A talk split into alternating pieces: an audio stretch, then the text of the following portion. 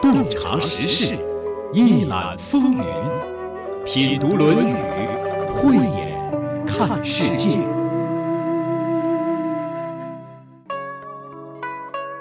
如果你是一位老师，培养了一位学生，有一天你对他说：“你学的不错了，可以去工作了。”学生回答说：“我觉得自己学的还不够，还想在老师身边多学两年。”这时候你是啥心情呢？我听到有人说了：“我呀，高兴啊，又可以多收两年学费了。”一听这话，就不是真正的老师说的。真正的老师都希望自己的学生学有所成，学生学到了本事，能独立了，自己的付出也有了成果，是一件高兴的事情。怎么会惦记那点腊肉呢？是吧？不过，如果学生不想工作，还想继续学习，老师会更高兴的。老师心说：“哟，这学生不错呀，这么好学呀。”他还挺有数，知道学无止境。有道是学，然后知不足。一方面说明这学生好学，另一方面也说明老师有的好教啊。这师徒也投缘，一个愿学，一个愿教，愿意多处两年。孔子就有这样一位弟子，他们之间发生过这样一段对话。我们来看看这师生二人在两千五百年前是咋聊天的。节目嘉宾赵薇，主持人溪水。赵薇，济南大学教授，硕士研究生导师，孔子与中国文化方向博士，著有《正心：传统文化与人格养成》。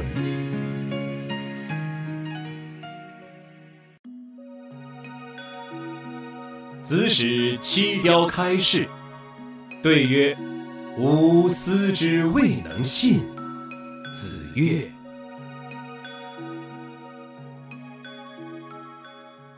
这句话是说孔子让七雕开去当官，是吧？对。可是孔子怎么能让七雕开去当官呢？孔子只是建议他去当官，是吗？是建议他去做官，因为孔子就主张啊，学而优则仕。要理解这个的话，有人说孔子总希望他的学生去做官，其实是孔子认为你这个人修身可以了，家庭都已经经营的很好了，然后你这样呢，可以更多的推而广之，服务更多的人。而且他认为当官是特别重要的一件事情，是因为这是为政，为政它能够使社会安定，人民能够安居乐业。对啊，就是有一个好的为政者，整个的社会状态才会好，才能使老百姓受更好的教育，经济才能够发展，对，有一个良好的环境。对，所以既然从政这么重要，那么只有就是学习特别好的人才能够胜任这项工作。孔子说：“学而优则仕。”我们说他们学什么？那他们学的这些东西，就是让人明理明道，怎么样做人做事，怎么样搞好社会关系、社会治理，其实就是这样顺天应人的去做事嘛。是，所以说孔子他口中的学习和我们现在人所领悟的这个学习是不一样的。对。我想到《论语》当中的第一句话：“学而时习之，不亦说乎？”对，当人们看到这句话的时候，是很难以理解的。嗯，人们一般的都会觉得学习是一件很痛苦的事情。但是孔子认为“学而时习之，不亦说乎”。那他所说的“学”和我们今天的“学”是大相径庭的。学即觉呀，觉知觉悟呀。在学的过程当中有所觉悟，那么越学就越快乐。对，是就往里面觉知觉悟，然后不断的把自己明白的这个天理、这个道理，复习也好，习用也好，践行在我们的生活中、工作中，是这么个过程。越来越明白这个道理是真对呀，越来越开心呀。我们今天的学习为什么就那么苦、那么苦、那么苦呢？你学的是知识呀。孔子让我们学的是道啊，明白了道就是很愉快。对，然后它是一种心性的修养，这种开启内在的本性的那种，让人彰显那种良知本性流淌出来那种人心仁德，它是那样的。对，所以说孔子认为七刀开学的不错了，就是说他明理了、明道了，知道怎么做人，也知道如何进退，如何应对各种的事物，他可以有这个当官的条件了。让他去当官。对，觉得他不错了，可以够一个材料，可以去为官呐、做事情了。七刀开就拒绝了，他不想去，他的理由是什么呢？说无私之未能信，这是什么意思呀？他说呀，我对这件事情还没有信心，孔子听了，子越很高兴，从内心感到高兴。为什么高兴啊？嗯，孔子他并不是不愿意让他学生去做官，他希望他的学生学而优则仕，只是他不愿意弟子呢是为了热衷于功名利禄，然后去做官。那孔子听了七雕开这个回答之后，他心里在想什么？他认为从这句话当中体现七雕开他哪个特质呢？孔子认为，去做官出仕的前提是把修身修好了。这个学生说：“他说我认为自己的修身还没有达到一定程度，所以说我对自己没有信心。”孔子很高兴说：“啊，这个人他心里面很有数啊。但是孔子实际上认为他他已经够可以条件了。对，那么这说明七道开他是对自己要求很高，还是对当官不感兴趣？我认为他还认为自己的修身还没有到位，他可能会觉得自己还有还有一定的空间需要提升吧。我有的时候觉得，人什么时候他是真的开始有知了呢？就是当他觉得自己很无知的时候，这是有知的开始。对他知道自己有局限性。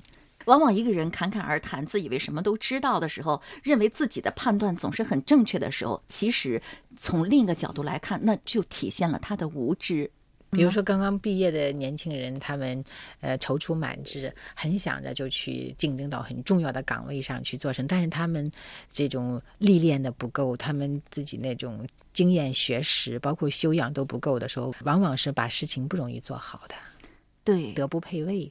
而且为什么他能够这么踌躇满志呢？因为他还是没有经验，就是说。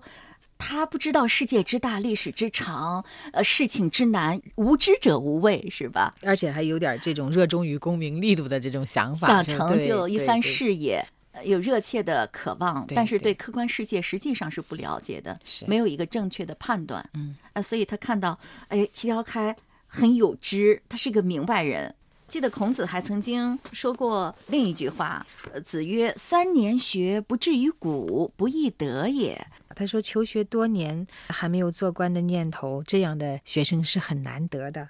经过三年的学习，他已经有了智慧，明的道理，但是呢，他还能够保持这么谦虚的态度，不积极的想着出去发挥作用，就说明这个学生呢没有那种功高我慢的那种心理。他不傲慢，很对很谦虚，对，非常好学，对那这一点就很像孔子了，对对，所以说得到这样的学生，孔子能不高兴吗？就像颜回那样，是吗？愿意跟孔子学一辈子的学生，那孔子是最喜欢的。是因为他很谦虚啊，没有那个我执我慢在里头。人们学习从根本上来说，还是为了修养自己、提升自己，对，终生学习，这是孔子非常高兴看到的，是吗？孝顺父母啊，友爱兄弟啊，做好自己分内的工作就可以了。那也是为政啊。这一点我觉得是让很多人难以理解的。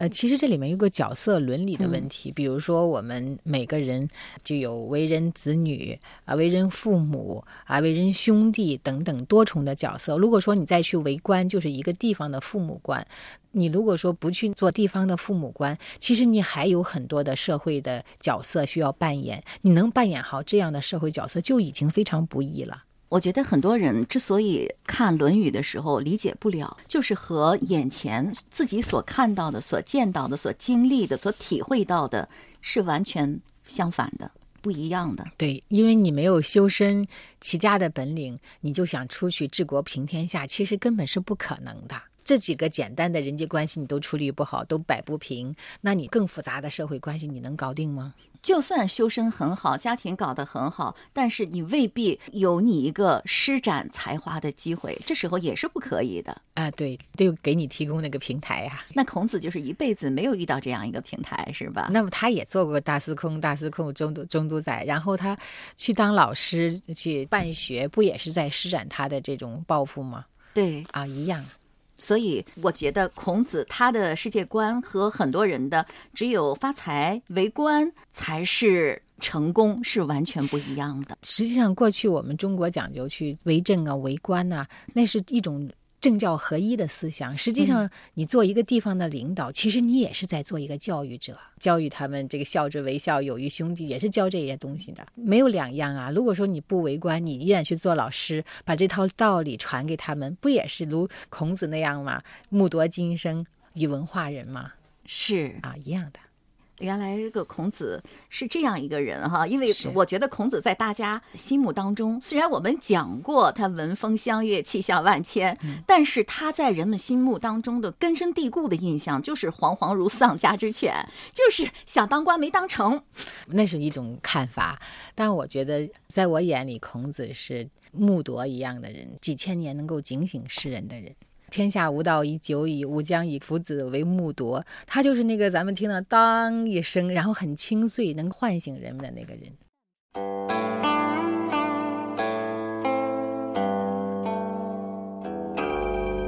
听了这段解读，不知道你有什么感受吗？这一章带给我的感受是，孔子原来是这样的，是一个那么纯粹的人。刚才我们还讲过那句话：“子曰，三年学不至于古，不亦得也。”古是粮食，孔子那个时代做官发的薪水是粮食。孔子非常感叹地说：“跟我学了三年还不想着做官的人太少了。一般人求学的目的都是为了谋个好职业，有个好前程。”完全没有功利色彩的求学者太少见了，所以看到七雕开有这样的想法，真是发自内心的高兴。不管古代还是现代，单纯为了不断的提高自己而学习的人都是非常少的，一般都会多少掺杂一些功名利禄的想法。由此也可见，孔子可不是官本位的缔造者呀。他最喜欢的弟子颜回也是不愿意做官的。下面呢，我们要给大家介绍介绍七雕开这个人。七雕开是孔门七十二贤人之一，父姓七雕，字子开，小孔子十一岁，终年五十一岁。七雕开的后代至今都十分兴旺，已经传到九十多代了。据《孔子家语》记载。七雕开成年之后，拜师于孔子门下，潜心钻研学问，不愿意做官。对于尚书造诣颇深，真知灼见，自成一体，因此很得孔子欣赏。有一天，孔子劝他说：“子之耻可以适矣，时将过。”意思是你的年龄资历可以去当官了，要不然时间就晚了。不料。七雕开却谢绝了老师的建议，说：“吾思之未能信。”韩非子的《显学篇》中有一段这样的记载：“七雕之意，不色挠，不木陶，行曲则为于赃货，行直则怒于诸侯，事主以为廉而礼之。”这句话的意思是，七雕子的主张是，面对威胁的时候，脸色上不会屈服。眼睛也不会逃避。如果自己行为不正，那么对于地位低下的奴仆都要回避退让；如果自己行为正直，那么对于地位高贵的诸侯也敢严厉斥责。当代的君主认为他方正刚直而敬重他。关于七雕开的国籍呢？有一说是蔡国人，在今天河南的上蔡县华皮镇还流传着关于他的传说。七雕开的降生就颇具传奇色彩。华皮当地就流传着这样的民谣：周王宋，蔡侯嬴，子孙代代有功名。故事是这样的：七雕开的父亲结婚那天，迎娶他母亲的花轿刚进村。周景王巡视的车队恰巧路过此处，因为道路狭窄，周景王又尊重礼仪，车队便跟在花轿的后边，始终没有超越花轿，像娘家人送亲一样。蔡灵侯呢，得知周景王莅临巡视，立刻带着车队前去迎接。车队向北，刚走到华皮红细湖边的时候，碰上了迎面而来的花轿，也无法越过。花轿后边紧跟着旌旗招展的銮驾，蔡灵侯没法越过花轿，就向周景王打过招呼之后调转车头，像专程前来迎接迎娶的队伍一样，在前面开道。一侯一王两个车队前迎后送，一直把花轿送到了红细湖边七雕家门前。当地人看到这个情景，都说七雕家将来必大富大贵。公元前五百四十年，七雕开出生在上蔡华皮红细湖村一个贫穷的农民家里。幼年的漆雕开聪明过人，习尚书过目不忘，被当地人称为神童。数年之后，当地已经无人可教漆雕开了。漆雕开仰慕孔子之名，背井离乡到鲁国拜师。子使七雕开示，对曰：“吾思之未能信。”月：“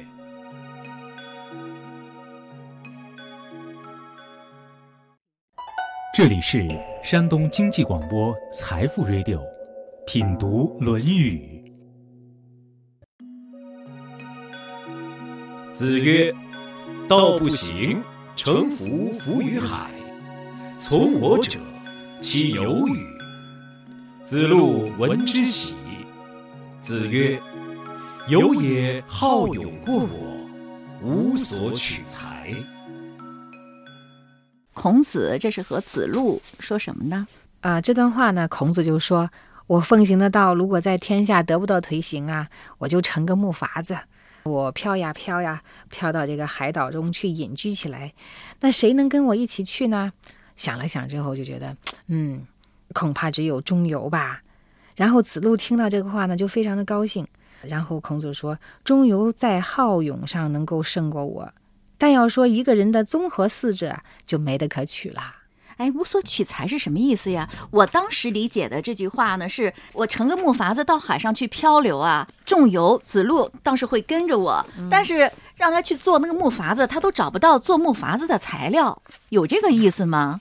传统上有三种解释，一说呢是为木材，一指呢找不到坐船的木材，而指那个子路啊仅有勇，没有其他可取的地方。一种说法呢，说这个才就才度的才，就不知道如何剪裁自己，就是说不知道如何发挥自己的作用吗？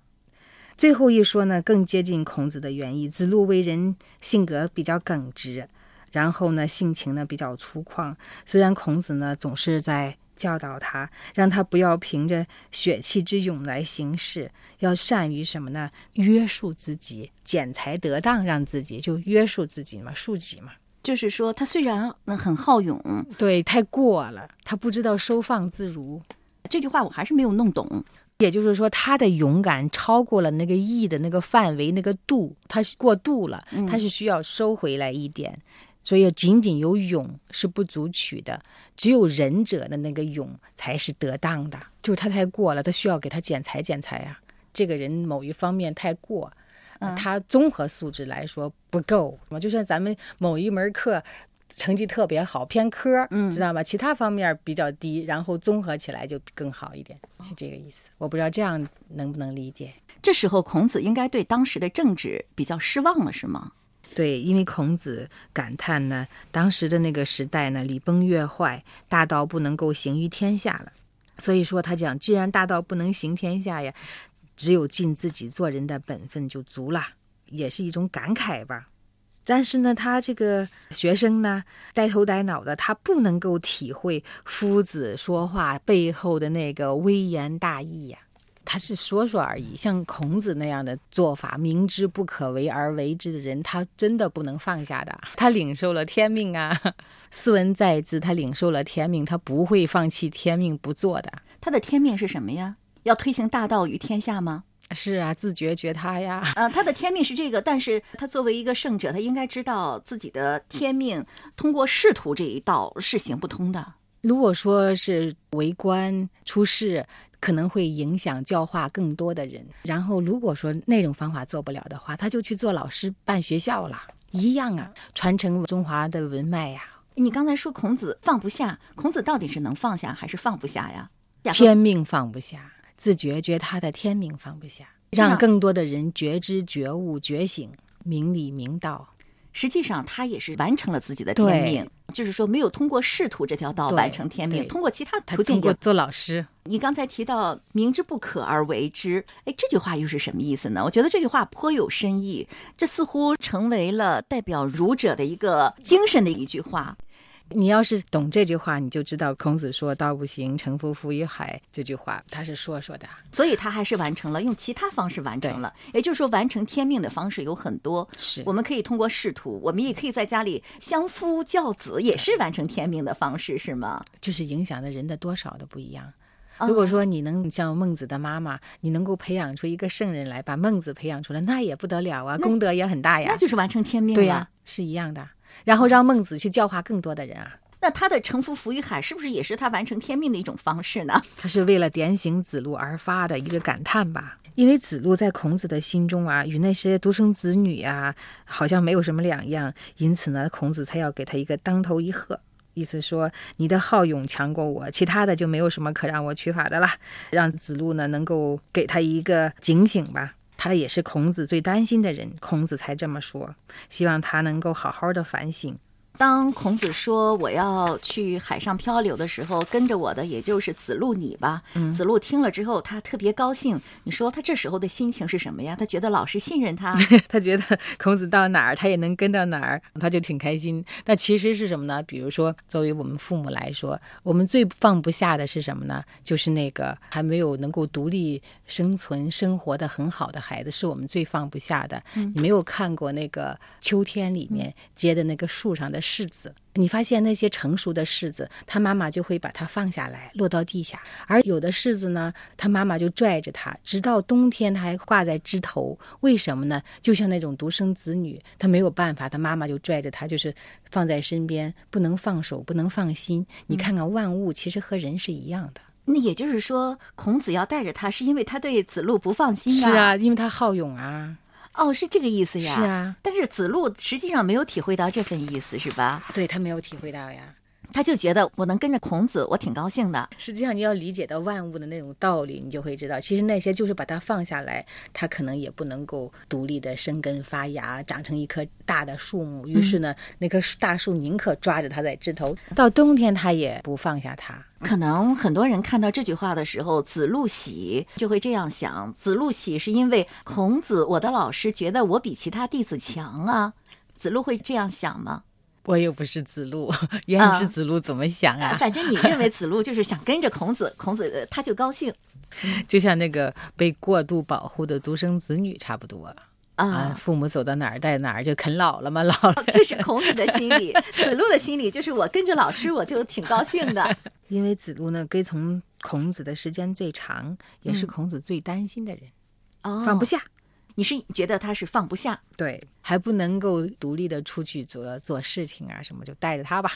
那孔子其实对子路真的是看得特别的准，不得其死然的，那就是子路这个人，而且他真的是这个样的。子路最后去魏国当官的时候，孔子也是很不放心的，对，结果会闯祸，把自己的命都丢了。是。从子路的结局来看，我觉得赵老师您看的还是很准的。你用一颗家长的心、母亲的心、长者的心来看待孔子，理解孔子，那是一颗人心。就是作为为人父母的那颗人心，孔子也是这么看他的学生的。每个学生谁放出去可以放放心，什么样的女儿可以嫁给谁，是吧？然后南荣是什么，工业长是什么。然后又说到他的时候，我们就发现，哎，他有他好的一面，好勇的一面，但是呢，综合素质不可取，还容易闯祸，对不对？所以我就带着吧，带着吧，带在身边，这种可以。约束管束，自我没法约束的人，就外面靠外面的管束嘛，靠老师多盯着点儿。《论语》当中就是记载了这样一个对话的场景，我们从中应该有什么特别的感悟或者是收获吗？我感觉就是为人子女做一个让父母放心的人，作为一个学生能成为一个让老师放心的人，能让人家放心，这了不得呀！就是因为这个人可以独当一面了，可以把事情做人做事都做得很好了。这样的人其实挺不容易的。就像那个树可以把那个果子撒手把它落到地下去，就认为成熟了。我还是第一次听人这么讲这句话呢，真是好母性，好有爱呀。不过我们平常见的比较多的还是另一种讲法。子路最忠诚，最勇敢。孔子深知子路的为人，所以如果有一天他彻底失望了，乘着福字漂流到海上去，子路必定是会跟着他的。我猜想，当时的情景是这样的：某年某月的某一天，孔子比较悠闲，在房内闲坐。这时候，房间里只有孔子和子路两个人。孔子就发了这样一个感慨。子路一听，老师这么信任、赏识自己呀，况且跟着孔子也是子路所愿，于是乎就非常高兴。刚高兴没一会儿。老师又说话了：“你呀是比我勇敢，可惜却找不到制作福字的材料呢。”意思是说，你的勇气是没得说，可其他方面呢还有局限性。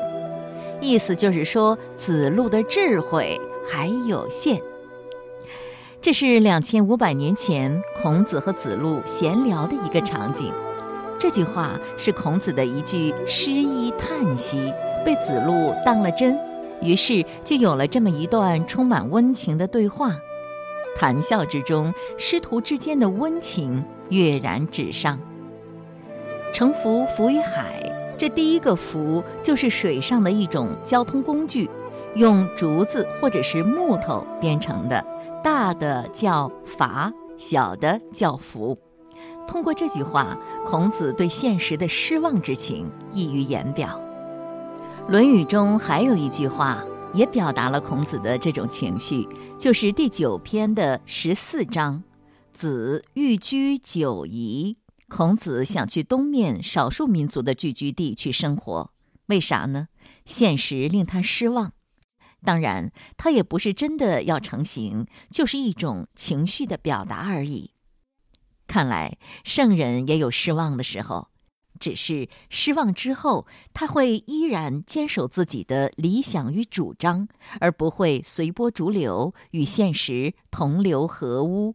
这便是圣者与常人的不同之处。子曰：“道不行，乘浮浮于海。从我者，其有与？”子路闻之喜。子曰。有也好勇过我，无所取材。